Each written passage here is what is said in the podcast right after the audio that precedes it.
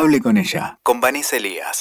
Un podcast para descubrirnos en nuestra verdad. Nos desnudamos. Intentamos recuperar la voz propia entre tanto grito que pretende imponer qué debemos hacer y quiénes debemos ser.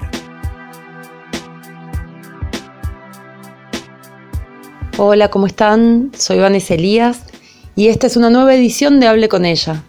Bueno, quienes me escuchan ya saben que la idea de este espacio es pensarnos en nuestra vida cotidiana, pero desde la perspectiva de género. Em, y hoy traigo un tema que me parece fundamental, que repensemos, que debatamos, que nos cuestionemos.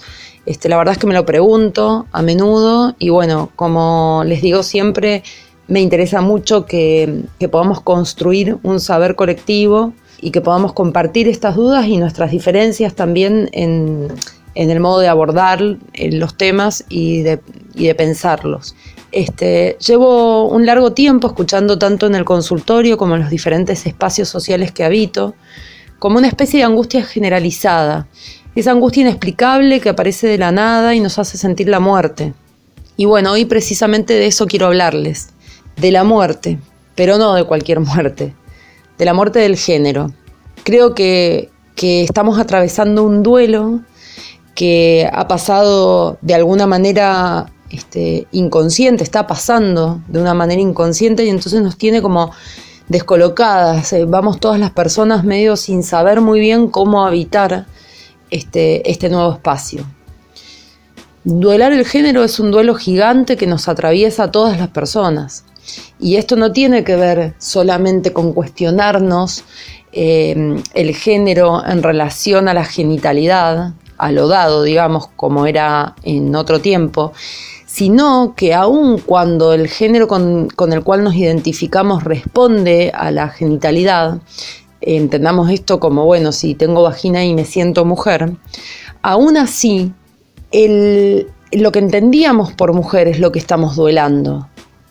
Hoy eh, los géneros que entran dentro de lo binario tampoco son los mismos que eran en, en principios del 1900, por ejemplo son géneros eh, que estamos construyendo desde esta actualidad, o por lo menos lo estamos intentando. Duelar el género eh, nos va a llevar a, varias encrucijadas, ¿sí? Y, nos va a desconcertar en varios aspectos. La verdad es que se supone que no deberíamos sentir angustia porque mm, esta es como la evolución por la que estamos luchando. Eh, y es una evolución que es consecuente con esta lucha sostenida. Este, sin embargo, esos géneros binarios, como eran eh, varón y mujer, englobaban un conjunto de características que yo creo que nos daban identidad. Que si, es, si bien es cierto que son características que mayor, eh, mayormente nos limitaban, que necesitábamos abolir, deconstruir, repensar, también nos daban cierta tranquilidad. Yo creo que era como un espacio en el que podíamos descansar, si se quiere aunque eh, por momentos fuese opresor. Bueno, lo primero que hago cuando me cuestiono estas cosas, la verdad es que es pensar en mi abuela.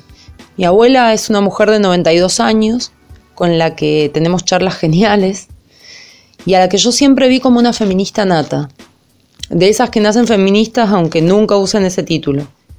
Este, mm, bueno, y ella que nació a finales de los, de los años 20 en un pueblo de Mendoza, y se iba de vacaciones sola, estando casada en aquella época, y usaba pantalones, fumaba, manejaba, se pintaba las uñas y los labios rojos, que eso claramente era de puta. Y como cereza del postre y como si todo eso fuese poco, se juntaba una noche por semana a jugar a las cartas con sus amigas.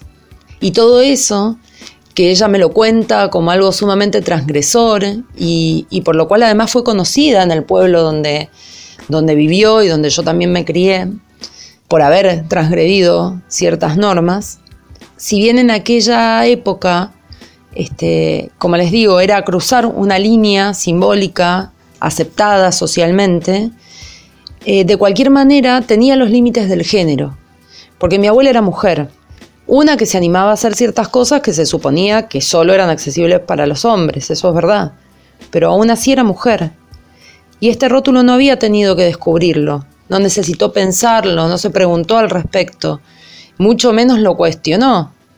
En la ecuación de mi abuelo esto era simple, Mi abuela nació con vagina y entonces era mujer.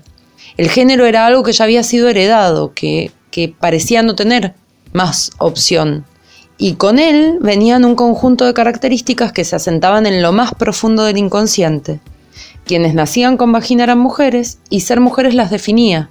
Y lo mismo pasaba con los varones y sus falos.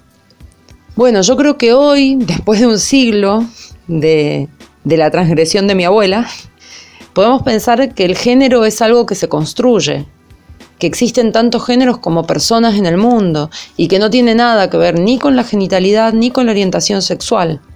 O sea, no importa si tenés vagina o pene y no importa si te gustan eh, personas de tu mismo sexo o de otro sexo, el género es otra cosa que va por fuera de esto.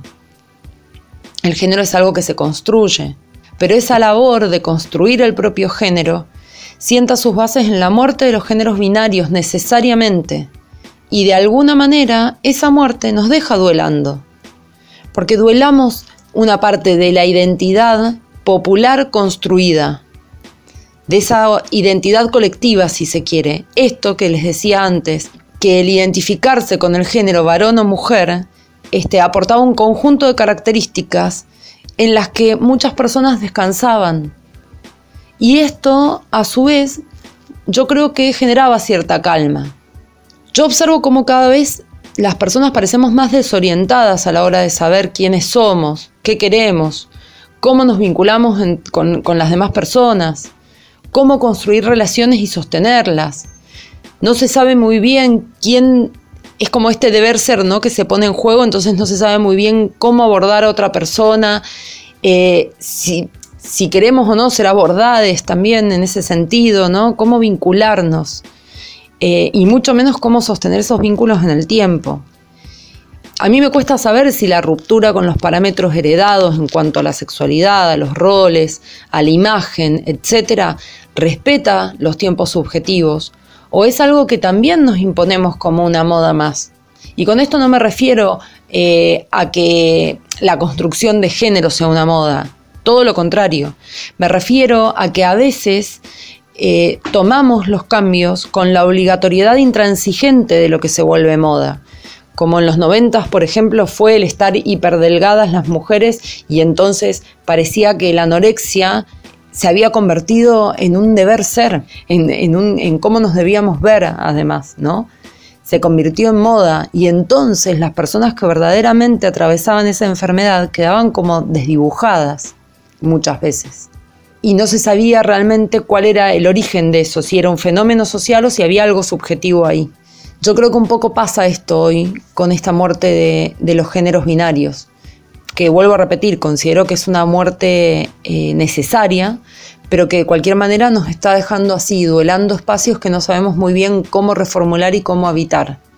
Creo que casi siempre esta obligatoriedad que se vuelve moda termina anulando el sentido verdadero de la lucha e invisibilizando a quienes en verdad atraviesan la crisis.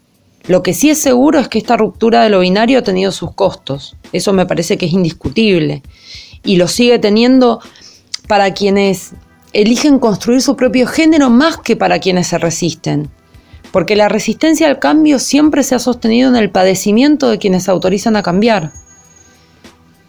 Y esto se ve, de hecho, manifestado socialmente eh, en cuanto a las expresiones de violencia, eh, sobre todo físicas, que hay para quienes realmente necesitan transitar esta construcción de género, quienes se han sentido atrapadas, personas que se han sentido atrapadas durante muchos años en una genitalidad que no las identifica y que culturalmente se asocia a su género y que hoy se animan a repensarse y a deconstruirse y a modificarse y tienen que lidiar con una opresión social que se resiste y que necesita invisibilizarles. Yo creo que lo social y lo cultural necesita sí o sí ser reformulado para poder resignificarlo y finalmente apropiarnos de ello. Y claramente este duelo nos produce una enorme angustia. Por eso creo siempre que el camino es no repetir modelos patriarcales y corrernos de los mandatos, que cada quien respete sus tiempos de deconstrucción y que no se imponga un deber ser ni deber verse de tal o cual manera, que en verdad respetemos nuestro deseo que ese sea el eje de la construcción de nuestra identidad. El deseo, entendiendo que es un camino con obstáculos y que dichos obstáculos se asientan en lo más profundo de nuestro pensamiento, en las bases de nuestra educación. Por eso las resistencias más fuertes con las que tenemos que enfrentarnos son las propias. Y eso que nos enoja tanto de las demás personas es lo que vemos reflejado ahí y no tenemos resuelto.